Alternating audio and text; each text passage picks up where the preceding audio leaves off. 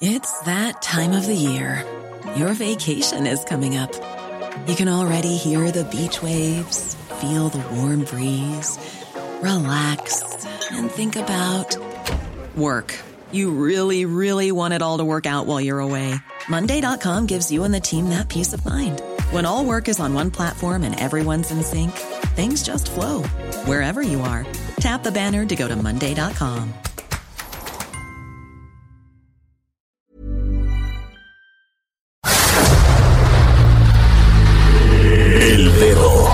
la llaga.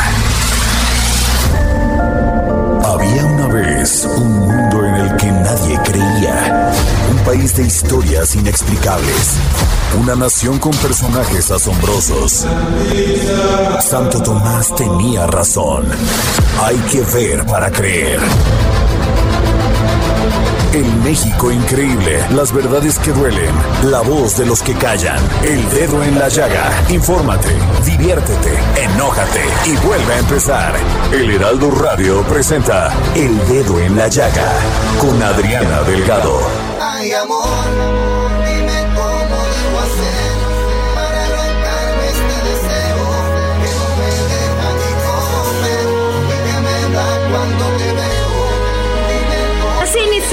este dedo en la llegada de este viernes. Y sí, huele a Semana Santa, huele a vacaciones y estamos escuchando Hay Amor de Héctor, Tito y Víctor Manuel.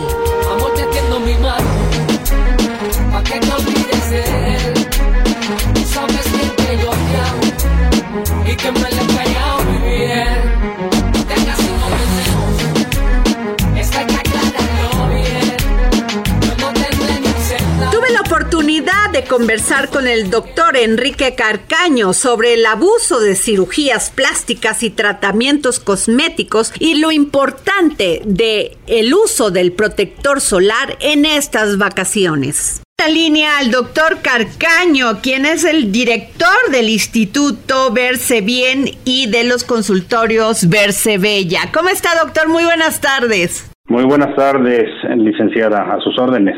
Doctor, pues hemos visto que muchas personas recurren a la cirugía estética, a los tratamientos estéticos, pues lo que queremos todo mundo, hombres y mujeres, es vernos bien. Sin embargo, pues a veces se abusa de estos tratamientos y no sabemos hasta cuándo parar y cuáles son a los que les tenemos que tener más cuidado. Bueno, los procedimientos eh, estéticos se clasifican en los quirúrgicos y los no quirúrgicos. De los quirúrgicos, los principales para rostro son nariz, párpados, eh, la ritidectomía, que es el- la elevación del rostro mediante el procedimiento quirúrgico, las orejas, y en cuerpo, mamas, aumento o reducción, la liposucción, la abdominoplastia y otros eh, menos frecuentes. Eh, ¿Qué procedimientos son los más riesgosos? Pues eso depende del paciente. El factor de riesgo se, eh, se califica en el momento de realizar el diagnóstico.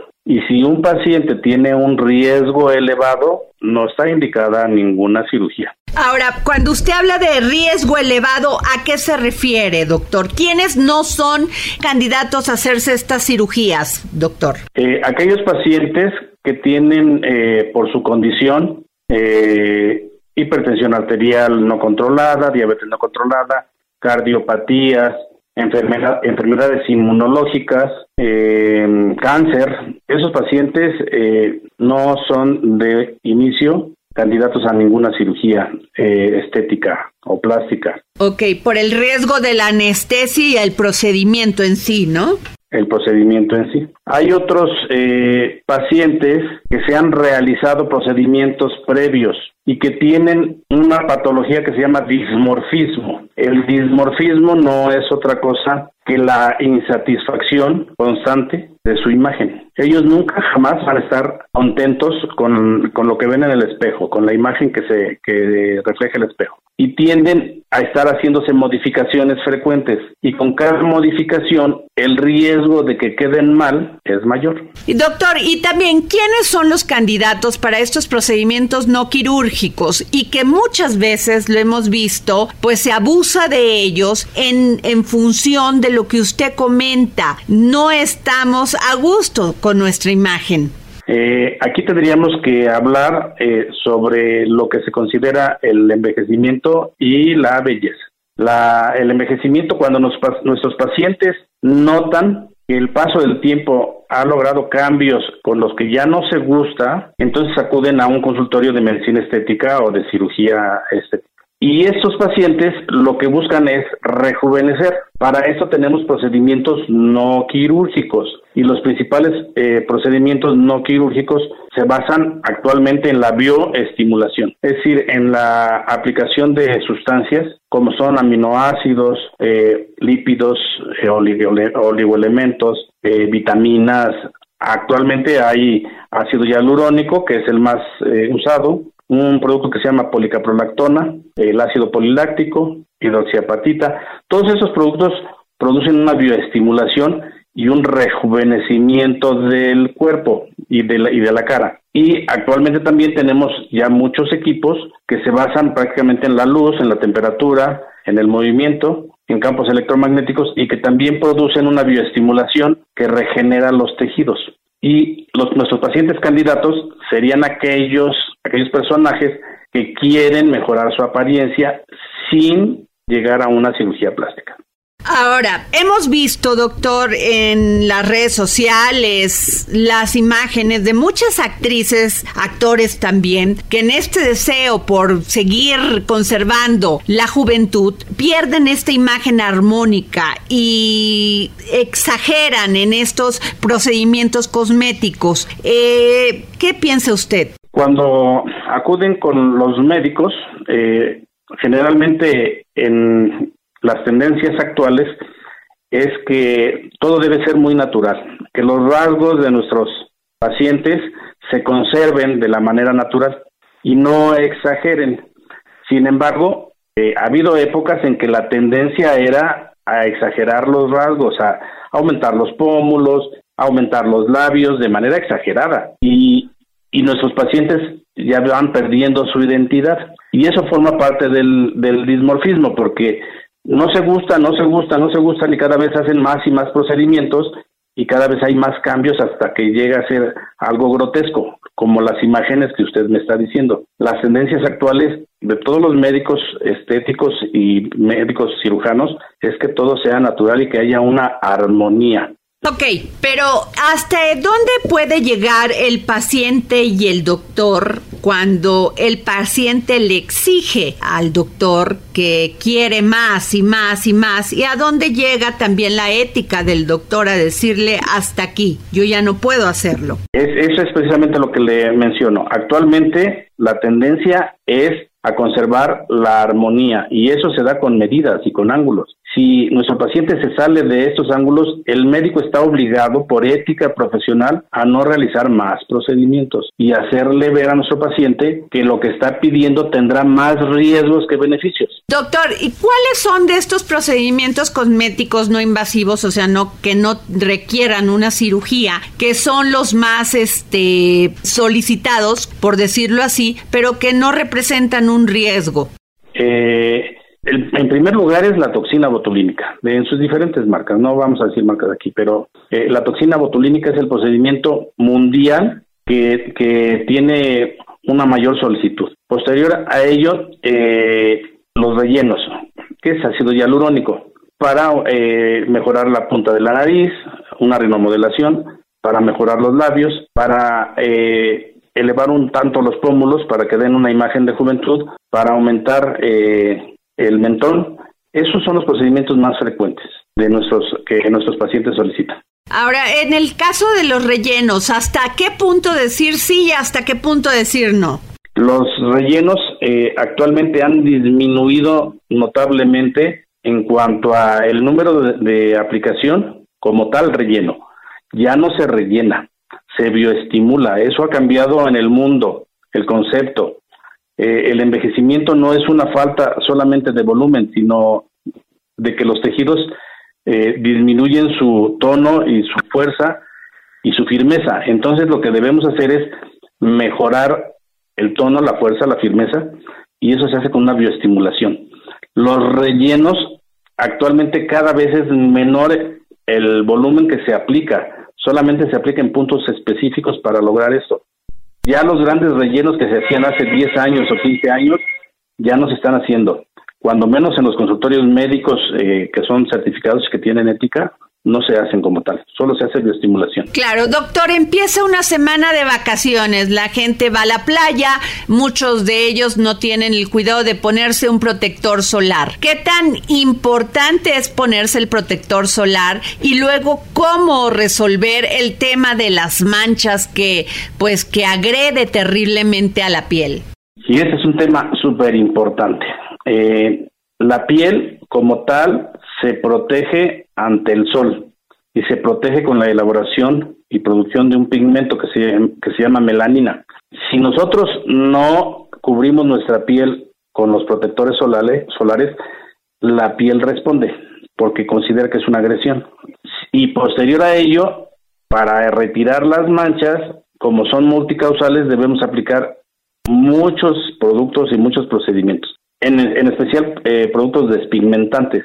Pero lo mejor de las manchas es que no existan y para que no existan, lo mejor es que se aplique un protector solar cuando menos cada cuatro horas y si es en playa, cada dos horas. Ahora, eh, los protectores solares hay de 30, de 40, de 50. ¿Cuál es el que tenemos que comprar? Eh, se considera que, que para um, un uso diario con un factor 30 y más puede ser suficiente, pero cuando se expone a una luz muy potente, como por ejemplo las luces, los reflectores o el sol directo en playa, hay que aplicarse 30, eh, 50 y más. ¿Cuáles son las pieles que son más, este, pues, vulnerables a tener estas manchas? Eh, la piel oscura recibe más, más luz, capta más luz. La piel blanca capta menos luz. Sin embargo, nuestra piel, la piel latina, que es un grado 3 en una escala de, de colores, eh, es muy, muy lábil al, a la luz del sol y se mancha muy rápido. Es una morena clara, se oscurecen y se manchan muy rápido. O sea que tenemos que tener más cuidado las mujeres de piel morena clara y piel morena. Sí, es correcto. O sea, estar aplicándonos más protector. Piel morena oscura, pues el, el melanocito, que es la célula que produce el pigmento, pues está produciendo muchísimo. Y claro, eh, probablemente vaya a sufrir alguna quemadura, pero no se va a manchar más, porque ya, ya tiene toda la piel oscura. La que se mancha es el grado intermedio de pigmento, que es la morena clara, la, la apiñonada. Ok, hay pieles que se inflaman, por decir algo, son más inflamatorias. Sí, eh, las pieles blancas eh, se inflaman con el, con el sol, pero no se manchan. Y las pieles, eh, el, el, la piel apiñonada no, no se inflama tanto, pero se mancha. Doctor, ¿por qué se tiene que recurrir a procedimientos cosméticos profesionales? Porque luego uno ve en las farmacias estas que venden este productos para la piel, tales cremas que te van a quitar las manchas, aseguran, te prometen, pero muchas veces eso no es cierto. Eh, comentamos que las causas de las manchas son múltiples y hasta que no se realice un diagnóstico por un médico capacitado y competente, no podrá dar un protocolo. Las manchas no es un, una crema, el uso de una crema. Las manchas, eh, para su manejo, se requieren múltiples, múltiples procedimientos, que puede ser a base de luz pulsada, de láser, de láser este, diodo eh, o láser eh, picoláser. Se puede hacer con productos despigmentantes y desde luego con cremas también, pero no solamente es una el uso de una crema, es el conjunto de los procedimientos los que va a hacer que nosotros tengamos éxito. Y déjeme decirle que uno de los problemas más grandes de los médicos estéticos son las manchas. Doctor, en ese punto también es importante decir que muchas personas se realizan esos procedimientos y no tienen el cuidado ni de ponerse protector después de hacerse una luz pulsada, ponerse el protector y salen otra vez al sol. ¿Cuánto tiempo tienen que dejar o tener cuidado de no exponerse al sol? Eh, la luz pulsada eh, produce un estímulo, es captada por, por las células y, y por la piel, pues por las células de la piel y por las células que producen el, el, pigmento. Y producen un estímulo de sobre 72 horas, alrededor de 72 horas, que hay un hay una inflamación que puede ser mínima, pero es un proceso inflamatorio que produce la misma luz pulsada. Si 72 horas tenemos ese proceso inflamatorio, podemos tender a, a mancharnos eh, mucho más rápido en esas 72 horas. Por lo tanto, los siguientes tres días son cruciales para que se aplique su protector solar y que no se exponga al sol de manera directa y ni poco a fuentes de calor intenso, porque el calor también produce eh, manchas. Claro. Doctor, me están preguntando aquí en mi WhatsApp si es posible quitar pecas en las manos, si es posible también quitarlas en el cuello. Sí es posible pero eh, las pecas es una condición anatómica y genética. Eh, es una distribución del pigmento eh, de manera característica de cada quien. Y sí es posible quitarlas, pero para quitarlas se requiere un protocolo que lleva alrededor de seis meses o nueve meses, porque se hace de manera eh, paulatina. Y sí, sí es posible hacerlo. No hay tratamientos mágicos, ¿eh? No hay tratamiento, incluso con láser CO2 se puede quitar la peca y se quita en el momento, pero después vuelve a pigmentar. La piel tiene algo que se llama memoria y esta piel le quitamos el pigmento y vuelve a pigmentar. ¿Qué tan importante es cuidar a nuestros hijos, a nuestras niñas, niños al exponerse al sol y además platicar con ellos de las repercusiones como lo que dice usted, que la piel tiene memoria? Sumamente importante. Hay algo que se llama prevención. En, en medicina eh, tenemos tres niveles y el primero se llama prevención, el segundo limitación del daño y el tercero rehabilitación. Qué importante es que desde edades tempranas eh, podamos educar y que se haga un estilo de vida de prevención y de protección ante los factores contaminantes, ante el medio ambiente, pues es sumamente importante porque de esa forma llegarán a una edad adulta en mejores condiciones. Muy bien. ¿Quiere usted agregar algo más y además darnos su tweet, por favor, para todas aquellas preguntas que le quieran hacer nuestros radioescuchas? Eh, Enrique Carcano, ese es arroba Enrique Carcano, ese es mi, mi tweet. Eh, Facebook, Enrique Carcano Lima.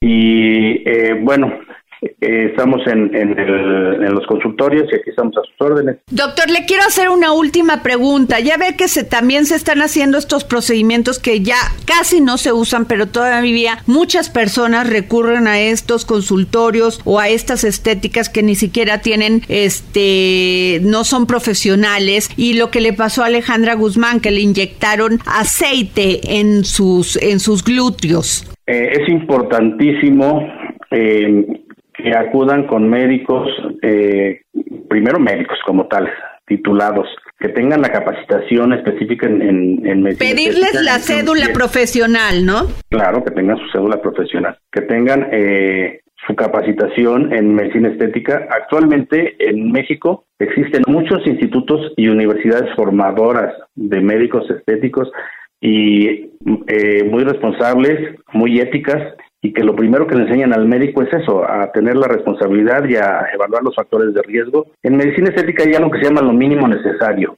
Si no se requiere hacer algo más, no se tiene por qué hacer, porque algo que se haga puede conllevar un riesgo. Y los médicos lo saben, y, yo que soy tutor y que doy clases, es algo que les digo a los alumnos, por favor no hagan algo que no requiera su paciente. Y eh, los otros consultorios, se, en España hay algo que, que, ya está legislado que se llama intrusismo. El intrusismo es cuando alguien que no es un profesional eh, empieza a hacer los procedimientos médicos, incluso quirúrgicos, y lo que procede es un factor de riesgo enorme con unas secuelas terribles, como lo que usted me está diciendo ahora, y que después es muy difícil de solucionar. Pues muchas gracias, doctor Enrique Carcaño. Gracias. Soy a sus órdenes. Que esté muy bien. El dedo en la llaga. Libros, libros, libros con Exxon a la milla, gran promotor cultural que hoy nos habla sobre una gran novela francesa de Guillaume Musso, La vida es una novela. Y recuerden que hay un ejemplar de regalo a quien me siga y me mande un tuit a arroba Adri Delgado Ruiz. Libros, libros, libros, con Exxon a la milla.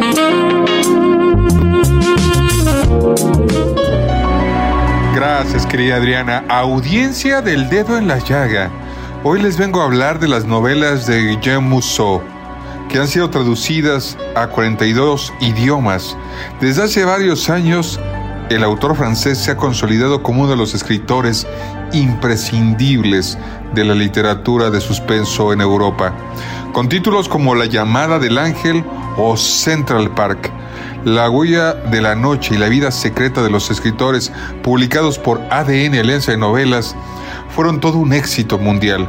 Musso es el número uno indiscutible de ventas en Francia en los últimos años. Y hoy, queridos radioescuchas del dedo en la llaga, hoy les comento La vida es una novela de Musso. La novela arranca en Brooklyn con Flora Conway, una famosa novelista estadounidense cuya hijita ha desaparecido en circunstancias muy misteriosas. Seis meses antes que no consigue superar ese dolor ni renunciar a la esperanza de encontrarla. No tarda en aparecer Roman Osirki, que vive en París, un novelista no menos famoso, pero que está pasando por una malísima racha. Está atrapado en un divorcio sanguinario, se encuentra casi en la ruina, padece distintos males, ya no tiene ganas de escribir, pero los une un vínculo que es mejor no revelar. Pero digamos que cada uno posee la clave de la vida del otro. Una lectura sin parangón, en tres actos y dos golpes de efecto.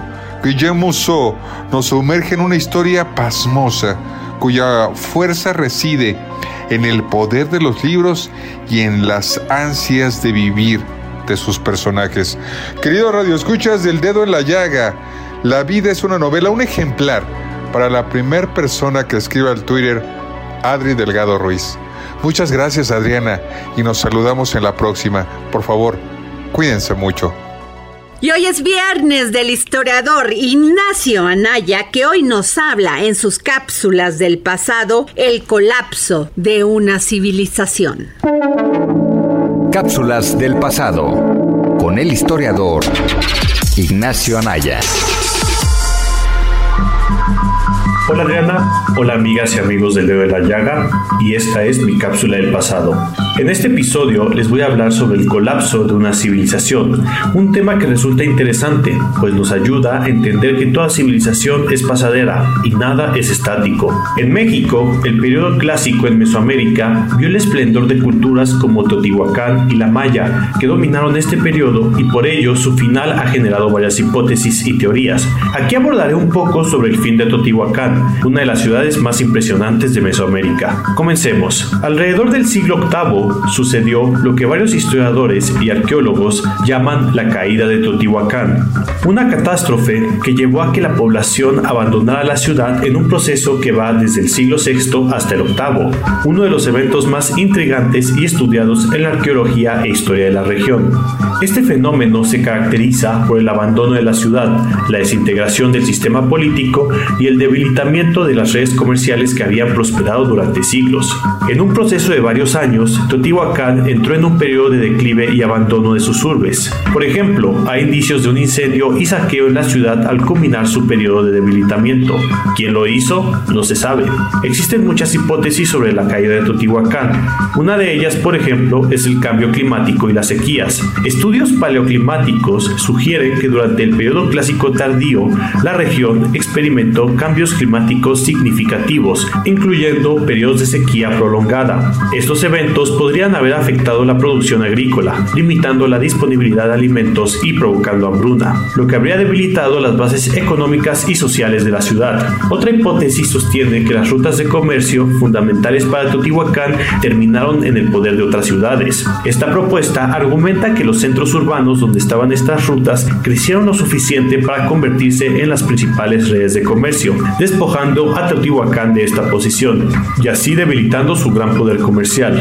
Por último, se ha planteado que hubo problemas internos, sobre todo enfrentamientos entre diversos sectores de la población y las élites que llevaron a la desestabilización de la ciudad. Todavía siguen los debates sobre la caída de Teotihuacán, de la cual queda un impresionante sitio arqueológico, de hecho, el más visitado en el país. Por ello, conocer más sobre ella siempre resulta interesante, pues estos gigantes de la civilización dejaron una importante huella en las civilizaciones que llegaron después. Su final es un recordatorio de que hasta la más imponente civilización puede caer. Espero que les haya gustado este episodio y recuerden escucharnos cada semana. Muchas gracias y hasta la próxima.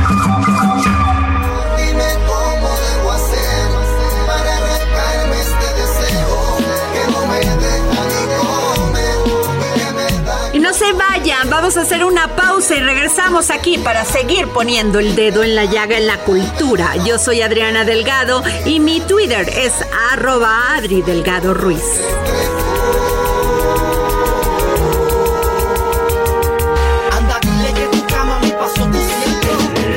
El dedo en la llaga. When you're ready to pop the question, the last thing you want to do is second guess the ring. At Bluenile.com, you can design a one of a kind ring with the ease and convenience of shopping online. Choose your diamond and setting. When you find the one, you'll get it delivered right to your door. Go to Bluenile.com and use promo code LISTEN to get $50 off your purchase of $500 or more. That's code LISTEN at Bluenile.com for $50 off your purchase. Bluenile.com code LISTEN.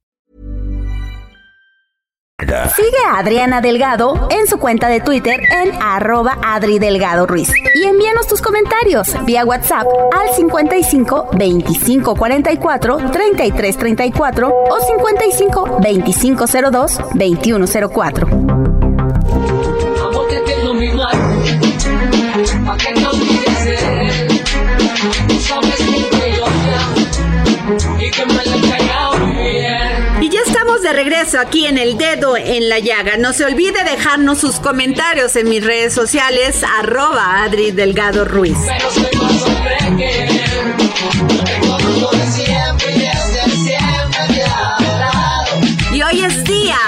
La sección de Ingeniería Rosa. Si usted no sabe nada de mecánica automotriz, sin duda tiene que escuchar a Beatriz Jiménez, que hoy nos habla sobre las autoridades que regulan el aceite automotor. Hola, muy buenas tardes a la audiencia del dedo en la llaga. Adriana, muy buenas tardes. Un gusto siempre compartir con tu audiencia y como escucharán, el día de hoy estoy afónica. Pero por ahí dicen, en el camino los obstáculos no nos limitan. Así que arrancamos. La semana pasada comenté que íbamos a cerrar con el tema ¿qué instituciones regulan la calidad de nuestro aceite? Y cómo identificarlas. Estas las vamos a encontrar en nuestro envase de aceite con las siglas API y ASEA. Son dos organizaciones que rigen la normatividad a seguir en el mundo automotriz. Cada una de ellas está enfocada a un ámbito geográfico concreto, es decir, ASEA regula normas en Europa y API es de procedencia americana. Sin embargo, ambas especificaciones son ampliamente utilizadas en todo el mundo. ASEA significa Asociación de Constructores Europeos de Automóviles y fue fundada en 1991. Su objetivo consiste en asegurar el buen funcionamiento del motor y su duración. El índice API significa Instituto Americano del Petróleo. Permite designar, identificar y describir las categorías de los lubricantes para motores de combustión interna según su rendimiento, considerando el año de fabricación del vehículo y tipo de motor. Lo más interesante lo encontramos en las normas API, porque estas indican la calidad del aceite distinguiendo entre los motores a gasolina y diésel. Para empezar, para motores a gasolina la letra será la letra S y para diésel será la letra C. Y aquí les acompaña una segunda letra que es el índice de calidad. O sea, esta letra es importantísima porque mientras más avanzada sea la letra en el abecedario, mejor la calidad. Ejemplo, un aceite para gasolina API SM es mejor que un API SJ. Vámonos al diésel. Un API CJ-4 para diésel es mejor que un API CH pH-4. Y bueno, sé que ustedes de aquel lado preguntarán, oye Beatriz, está padrísimo esta información especializada, pero mi pregunta siempre más común es, ¿qué es mejor meterle a mi auto? ¿Aceite sintético, semisintético o multigrado? Bueno, con toda esta información ustedes ya tienen bases para poder identificar las, la calidad y la nomenclatura de sus aceites. Sin embargo, les voy a dar una respuesta que es importante. El aceite sintético siempre va a ofrecer un mayor rendimiento que el aceite convencional. Es decir, este va a tener las mejores propiedades para el mantenimiento correcto de su motor. Pero no olviden considerar siempre las nomenclaturas 5W30, 5W40, 5W60 porque depende del motor de su coche, así como la calidad de su aceite. Es decir, que su envase esté con las normas que rigen estas instituciones. Fue un gusto compartir con ustedes. Que tengan excelente día. No olviden seguirnos en nuestras redes como Beatriz Ingeniería Rosa. Saludos.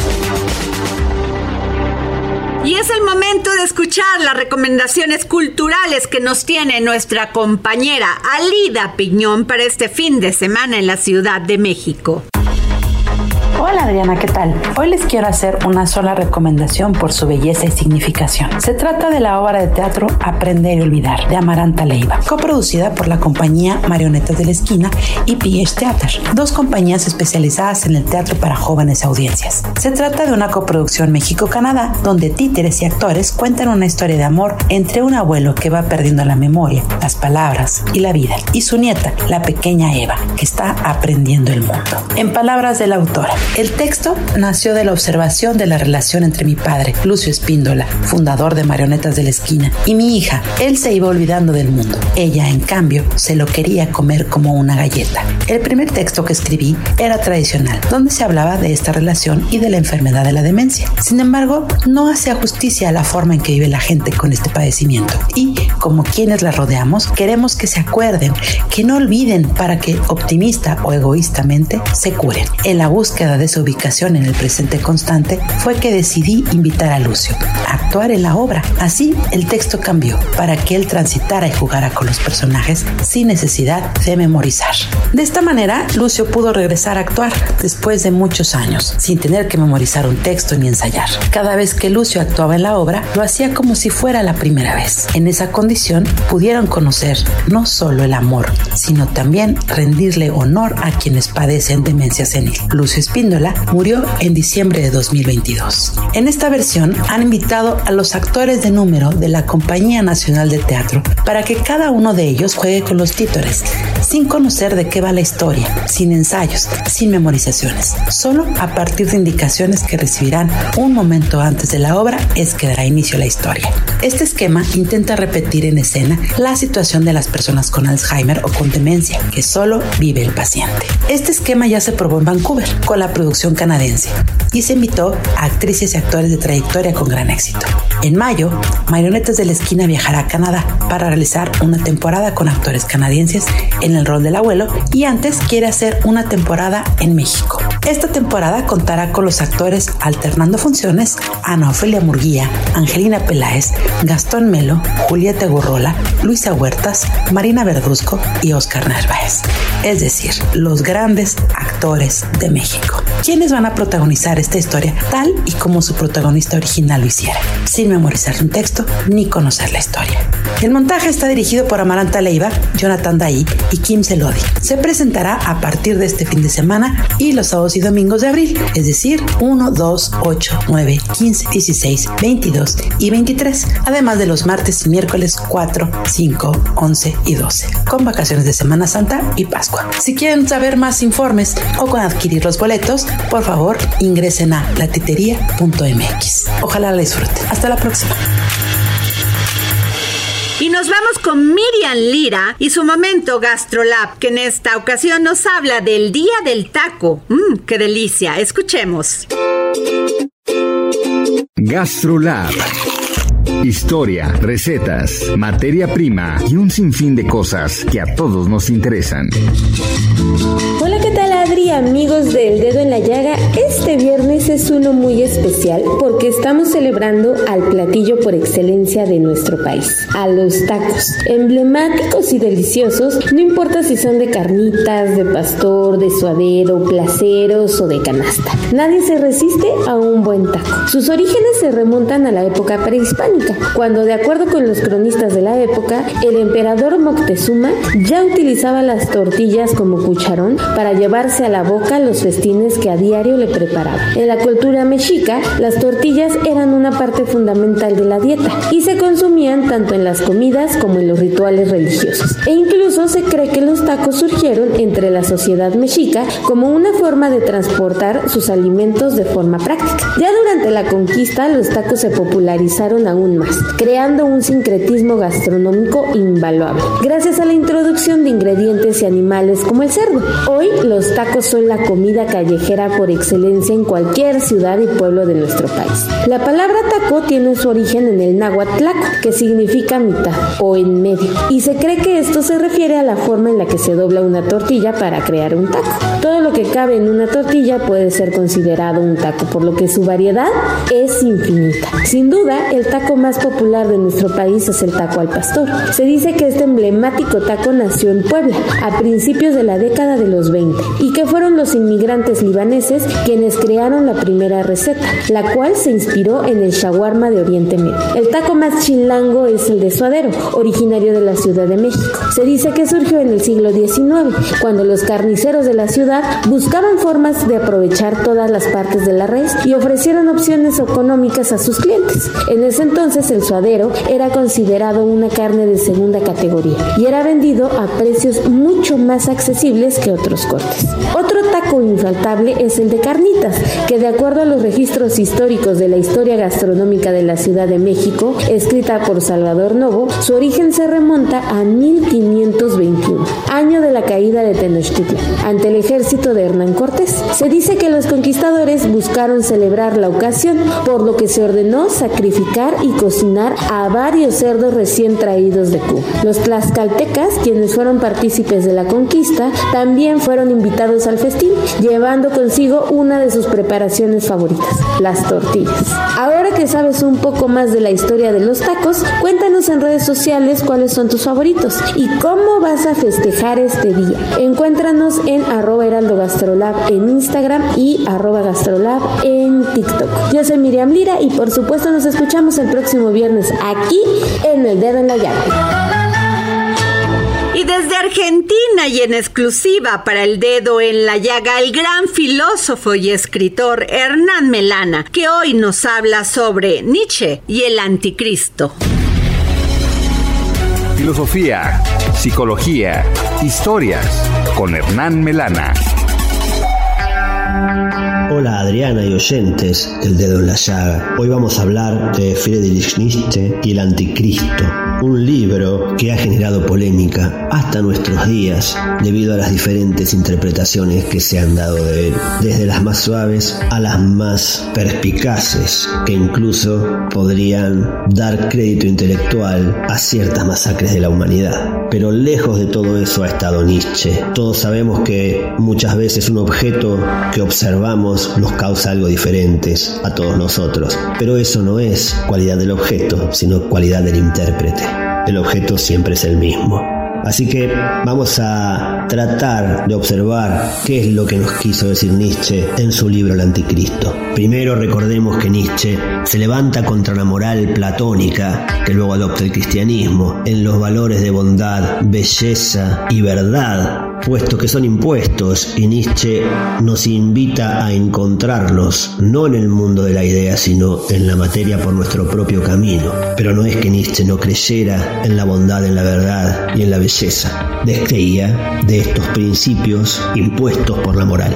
Entonces se levantará contra esta moral y escribirá su anticristo, que no es algo contra el ser Cristo, sino contra el cristianismo, para promover un nuevo Cristo. Y él dirá, verdaderamente aquel hebreo murió demasiado pronto.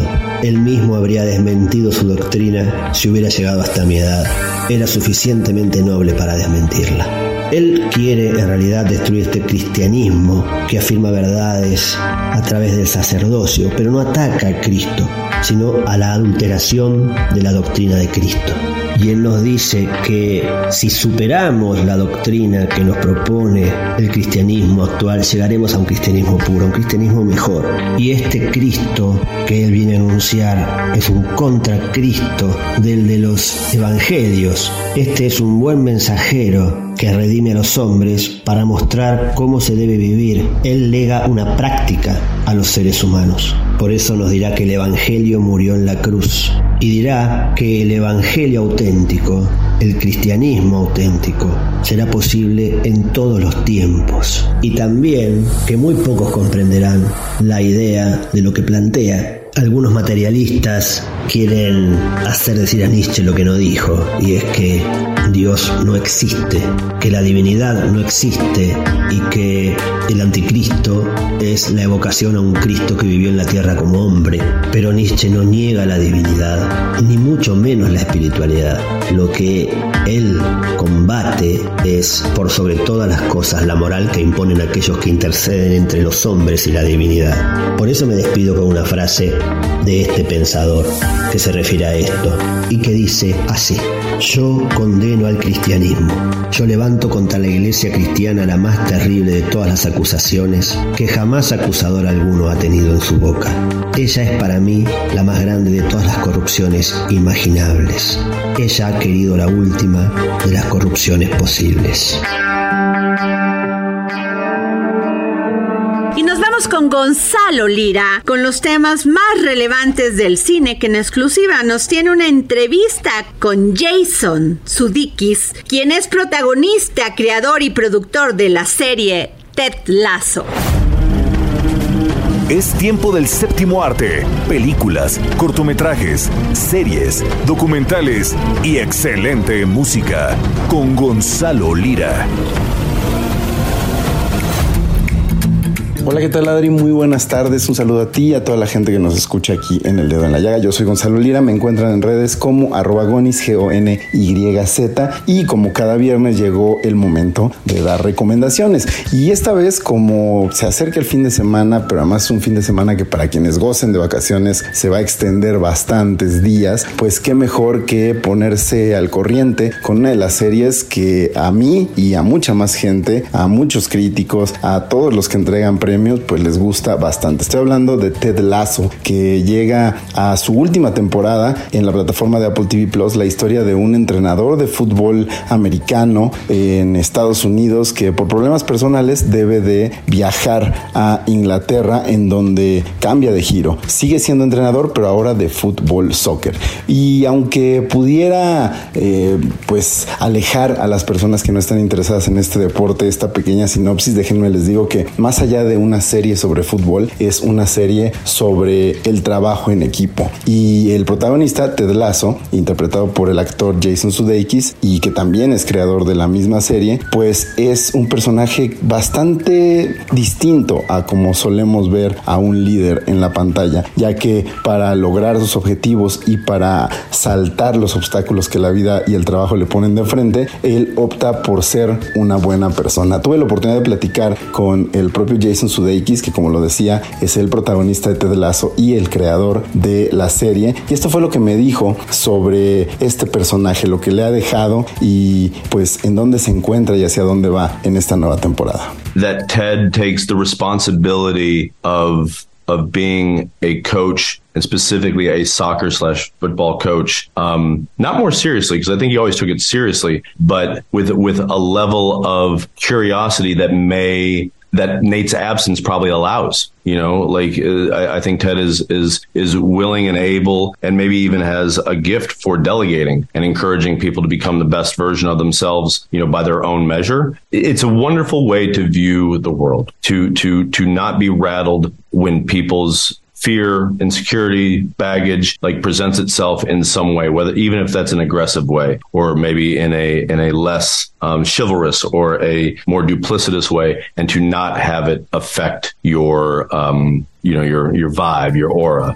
Ahí lo tienes Adri, Jason Sudeikis, protagonista, creador, productor e incluso director de algunos episodios de la serie Ted Lasso nos comenta cómo para esta temporada Ted Lasso se da cuenta de que su trabajo es algo que debe de tomarse en serio y ahí encuentra de alguna forma eh, la, la posibilidad de cubrir ciertas ausencias dentro de su equipo, esas ausencias que además se convierten eventualmente en antagonismos, eh, personajes que en su momento formaron parte de su equipo de trabajo y que ahora serán sus enemigos o al menos sus contrincantes. También nos dice cómo el personaje principal, Ted Lasso, descubre que es bueno para delegar y sacar lo mejor de las demás personas sin tener que preocuparse demasiado por hacer algo más que su propio trabajo. Dice que le gusta mucho la forma de ver el mundo de este personaje y cómo no se deja afectar por las inseguridades o los miedos ajenos. Eh, precisamente eh, dice cómo es alguien que aunque lo traten de mala manera, eso no permite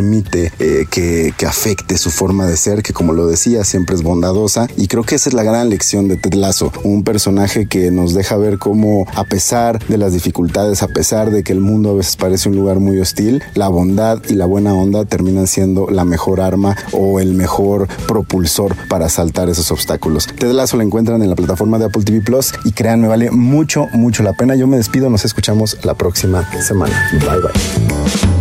Y lo mejor del deporte con Roberto San Germán. Roberto San Germán y los deportes al estilo del dedo en la llaga con Adriana Delgado. Buenas tardes Adriana, buenas tardes a toda la gente que nos sintoniza. ¿Y qué tenemos para los deportes este fin de semana? Pues se viene el Gran Premio de Australia ya en Melbourne, en el Albert Park. Ya veremos cómo le va Checo en las primeras prácticas de este viernes. En la 1 y 2, en la primera quedó en tercer lugar y en la segunda en séptimo. Parece que va a estar complicado, además es un circuito que cuesta mucho trabajo, sobre todo por el calor, más de 30 grados. Así que veremos cómo le responde a Checo el auto y sobre todo los neumáticos Estuvo eh, pues dando vueltas, corriendo con neumáticos medios, dando sus mejores tiempos. Ya veremos cuáles son las modificaciones que hace Red Bull en este gran premio y ojalá Checo esté en el podio y qué mejor sería que quedándose con el primer lugar, aunque Max Verstappen no se va a dejar, tuvo mejores clasificaciones el día de hoy. Primer lugar en la primera práctica y tercero en la segunda. También Fernando Alonso estuvo bien en la segunda práctica, se quedó con el primer puesto. Pero dejemos a la Fórmula 1 y vámonos a la Liga MX. Ya regresa nuestro fútbol. Tenemos buenos partidos, sobre todo el que llama la atención es simplemente el clásico tapatío que es el primero de abril, o sea, mañana a las 9 de la noche Atlas recibe a las Chivas. Se ha estado calentando mucho este juego, que si el bicampeonato, que si son insignificantes, que si es un buen equipo, que si no sé qué, pero le urge ganar a las Chivas después de la derrota estrepitosa que tuvo ante el América. Atlas, pues ahí va poco a poco Benjamín Mora, pues bueno, después de lo sucedido con aquel conductor, pues a ver, a ver qué pasa y cómo saca a su equipo adelante. Y viernes, hoy tenemos al Necaxa recibiendo a las 7 de la noche contra Santos, a las 9 de la noche Juárez recibe a Puebla. Para mañana Pachuca recibe a Cruz Azul en el clásico de Hidalgo, América a las 8 de la noche recibe a León, Monterrey a las 8 con 15 recibe al Club Tijuana. Y para el domingo, Toluca recibe a los Tigres allá en la Bombonera, luego Atlético de San Luis a Mazatlán en la tarde y ya en la noche Querétaro va a recibir a los Pumas que no van a tener a su nuevo técnico porque está de vacaciones en Miami festejando su cumpleaños. Ya ven cómo si es bueno tener a un representante que tenga poder con la liga. Bragarnik hizo que lo contrataran al turco Mohamed, pero no va a estar en el primer juego, pues porque ya tenía pactado un viaje. Así no las gastamos en el fútbol mexicano, señores. Así que ya sabe también la Liga MX y la Fórmula 1 que se vienen para este fin de semana. Y pues los juegos de las grandes ligas ya iniciaron. Ayer Julio Urias ganó su primer partido de la temporada en el Opening Day de los Dodgers ganándole 8-2 a los Diamondbacks de Arizona. Urias lanzó por 6 entradas, recibió dos carreras limpias. A ver cómo le va al Culichi esta temporada. Por lo menos inicia con el pie derecho. Bien por Urias y bien por los Dodgers. También ganaron los Yankees de Nueva York y conectó su primer cuadrangular Aaron Judge. Y bueno, cambiando de tema y noticias que no nos gustan dar por la situación, es que uno de los mejores tiradores con arco que teníamos, pues falleció. Sí, señores, Carlos Vaca murió este hombre. Y bueno, este jovencito, ya la CONADE usó sus redes sociales para lamentar el fallecimiento del deportista de 20 años de edad. Desgraciadamente no se sabe por qué causas, pero es una lástima porque era una promesa que tenía el deporte mexicano. En paz descanse el jovencito Carlos Vaca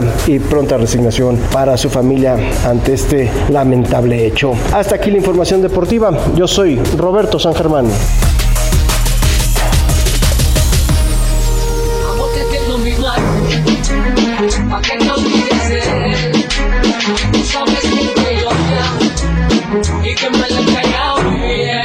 Y así terminamos este en la llaga. Gracias por escucharme y gracias por permitirme entrar en su corazón. Disfrute usted esta semana de Semana Santa con pasión, con amor y con sus seres queridos. Nos escuchamos el lunes.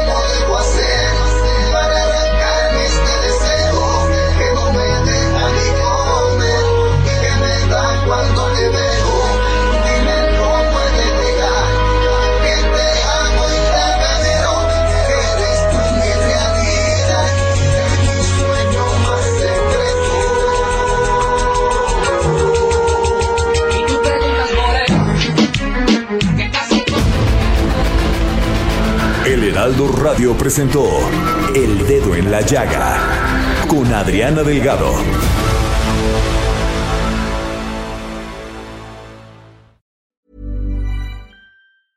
Hey, it's Paige DeSorbo from Giggly Squad. High quality fashion without the price tag. Say hello to Quince. I'm snagging high-end essentials like cozy cashmere sweaters, sleek leather jackets, fine jewelry, and so much more. With Quince being 50 to 80% less than similar brands. And they partner with factories that prioritize safe, ethical, and responsible manufacturing. I love that. Luxury quality within reach. Go to quince.com slash style to get free shipping and 365 day returns on your next order. Quince.com slash style.